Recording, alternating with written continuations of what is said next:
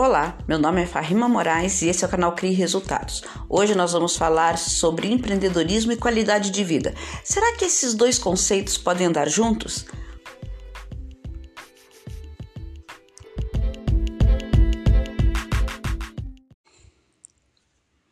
Se eu te perguntar o que você fez por você na última semana, no últimos, dos últimos 30 dias, você saberia me responder?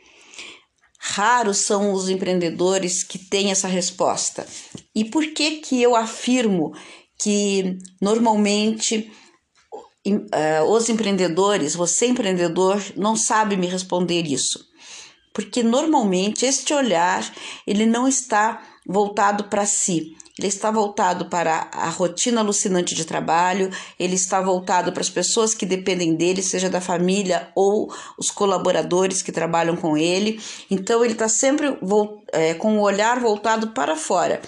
É, e estudos mostram que esse empreendedor ele ocupa de 10 a 16 horas do dia cuidando da sua empresa.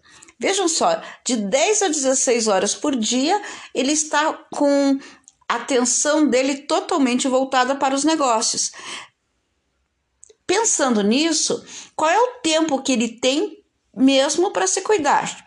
Sobra muito pouco tempo para ainda resolver as questões familiares, as questões pessoais e ainda descansar, dormir. Então, é sobre isso mesmo o nosso episódio de hoje. Essa ideia de que é, você precisa trabalhar de forma intensa e descontroladamente, pode trazer até alguns resultados paliativos, resultados momentâneos agora. É, para o seu negócio e com isso é, trazendo resultados para a sua vida. Porém, o seu corpo vai te cobrar, a sua saúde vai entrar em colapso. E é esse o grande o grande problema. É essa nossa grande preocupação, é fazer com que haja um equilíbrio entre você empresa e você pessoa.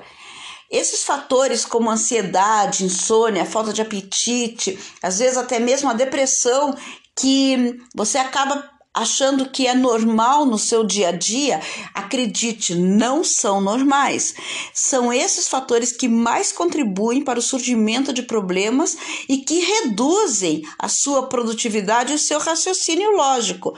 Aí, o seu tempo de resposta ele se torna muito mais longo.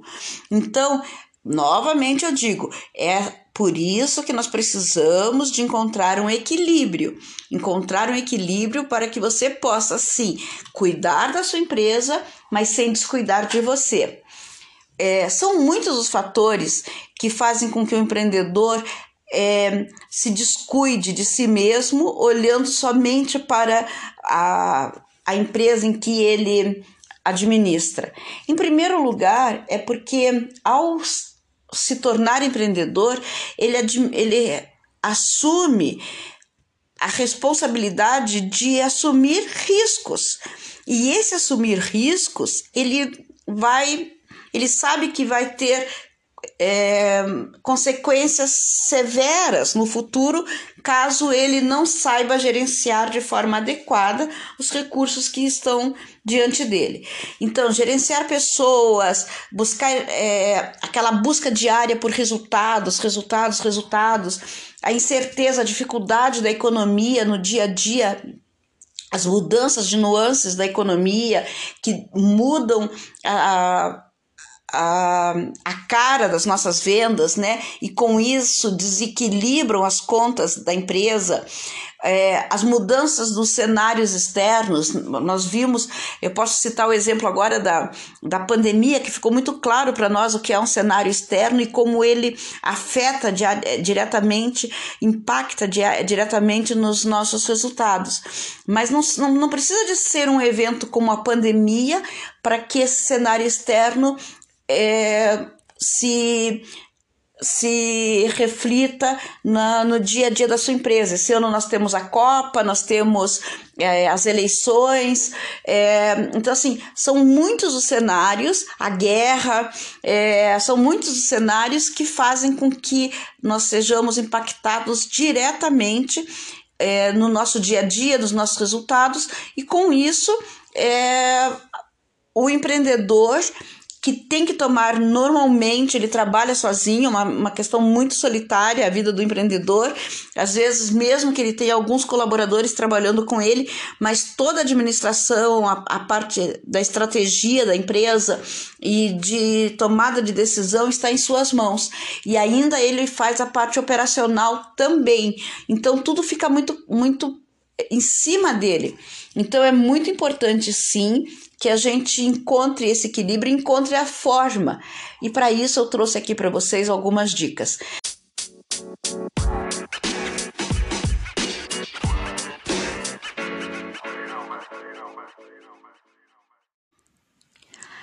As minhas dicas aqui referem-se ao equilíbrio da sua rotina com a saúde emocional. Afinal, você deverá estar apto a tomar decisões sensatas e ser assertivo em seus relacionamentos, mesmo diante dos excessos de atividades e das responsabilidades e pressões do dia a dia. E veja como isso é paradoxal. Quando as suas atitudes de deixar de lado os seus cuidados pessoais em detrimento do seu trabalho comprometem diretamente a sua saúde física e emocional, o impacto será exatamente que se você tiver que parar, o seu negócio também para. Ou seja, a sua empresa, ela adoece junto com você. Mas eu não estou aqui para falar de doença. Eu estou aqui para falar de saúde. E quando nós falamos em qualidade de vida, vem em nossa mente as atividades de lazer, descanso, pessoas muito felizes, saudáveis, regadas a uma boa alimentação, a exercícios físicos. Muitas vezes vem até aquela imagem assim de campos, pessoas correndo. Muito bem. E quando nós falamos sobre saúde emocional, é, do que, que nós estamos nos referindo? Diferente do que muita gente pensa, ter saúde emocional não é você estar sempre feliz, sem problemas, sempre de bem com a vida, sempre sorrindo, aceitando tudo. Não. Muito pelo contrário, a saúde emocional é a nossa capacidade de entendimento das nossas emoções e também do nosso comportamento diante dos acontecimentos. E depois de nós entendermos as nossas emoções e nossos comportamentos, aí sim nós vamos poder administrá-los. Então, a saúde emocional é isso, é o entendimento e administração das nossas emoções e dos nossos comportamentos. Muito bem. Falando assim, o conceito parece simples, porém não é tão simples assim alcançar o objetivo de atingir a saúde emocional e a qualidade de vida. Então, para isso, eu separei aqui algumas dicas e que vão nos ajudar nesse sentido. Dica número 1: um, os três fundamentos da organização do seu dia, que é o trabalho, a vida pessoal e o pessoal. Como assim, Varrima? Vida pessoal e pessoal. Exatamente. Quando você for organizar o seu dia, você vai tirar o tempo necessário para todas as atividades relacionadas ao seu trabalho. Uh, um tempo para que você possa resolver as questões da vida pessoal, levar um filho à escola, ir ao banco, e, as, e o terceiro fundamento, que é o pessoal. Eu chamo, eu oriento os meus mentorados é, para que você acorde um, uma, uma hora mais cedo e que você faça o my time. Esse tempo para que você possa tomar um café com calma, que você possa fazer uma meditação, ouvir uma boa música e tudo isso não regado a celular, a companhia do celular, é, fazendo mesmo o, a companhia, você se fazendo companhia. Afinal de contas, você tem que se reconhecer como a sua melhor companhia. Esse My Time, ele é muito importante, principalmente no, no primeiro horário da manhã, para que você é, recarregue as suas baterias, reconheça é, todas, tudo aquilo que você tem de energia positiva e leve essa energia positiva para o seu dia. Você vai ver que fazer um exercício pela manhã, fazer uma boa meditação, uma boa leitura, ouvir uma boa música cedo, tomando um bom café, você hum, vai começar o dia com uma outra energia. É diferente de você acordar cedo, pegar o celular, ver quais são as, uh, os problemas que você vai ter que enfrentar, as decisões que você vai ter que fazer. É muito diferente. Então, comece o dia olhando para você, recarregando as suas energias com boas energias, com bons pensamentos para você ver como o quão diferente será a resposta do seu dia. Dica número 2. Alguém já te falou, não tome uma decisão de cabeça quente? Por que isso? Porque a tomada de decisão está diretamente ligada às nossas emoções. Então, se você tiver que tomar uma decisão e não se sentir emocionalmente equilibrado, pare, não tome a decisão. Pare um pouco, respire, faça um exercício de respiração é, e depois, e só assim, você volte àquela questão para que você possa analisar os fatos e aí sim você tomar a decisão de uma forma mais segura. A dica número 3 é autocompaixão. O que eu quero dizer com isso? No nosso dia a dia, nós cuidamos do outro, nós somos gentis, nós temos preocupação, nós apoiamos, nós temos empatia pelo outro, pelas dores do outro. E através dessa empatia, nós queremos solucionar essas dores, nós queremos resolver esses problemas, resolver essas dores, estamos sempre atentos a esses problemas.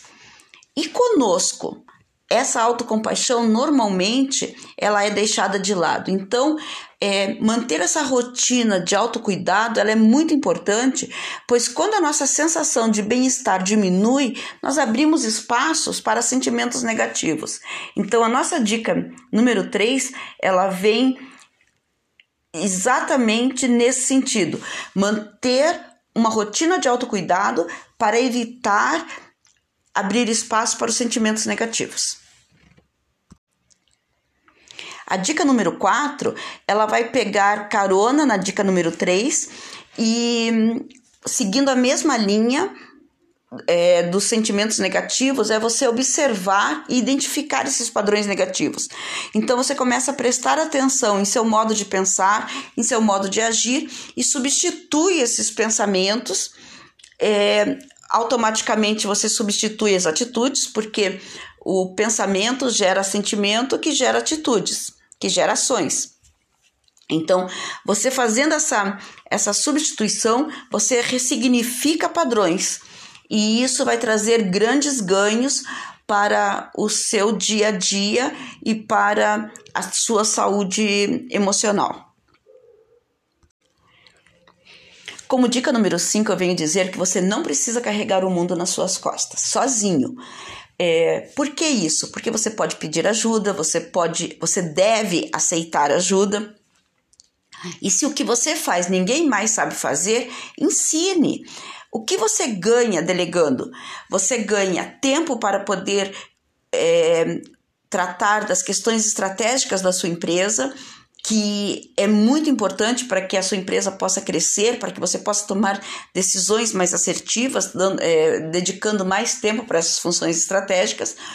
E também você ganha fazendo com que as pessoas que trabalham com você se sintam mais pertencentes, adquirindo mais responsabilidades e melhorando as competências é, operacionais delas. Então, a delegação bem feita, é, você só tem a ganhar. Não se esqueça que quando você delega, você delega a função, mas não delega a responsabilidade.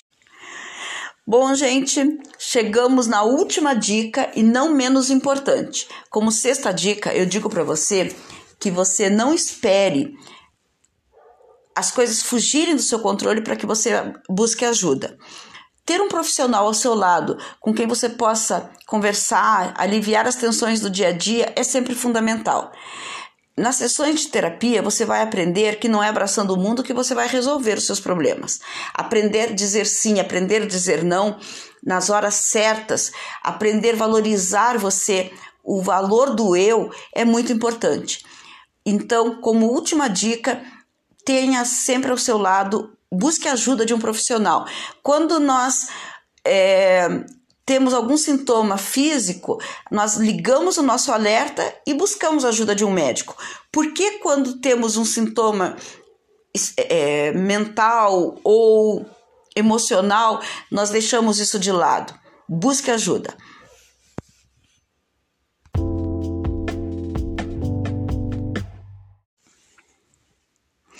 Muito bem, gente. É, como último conselho, eu digo para você que não, não adianta você querer esperar que a falta dos cuidados pessoais comprometa o sucesso da sua empresa. Eu sou Farrima Moraes e esse é o canal Crie Mais Resultados.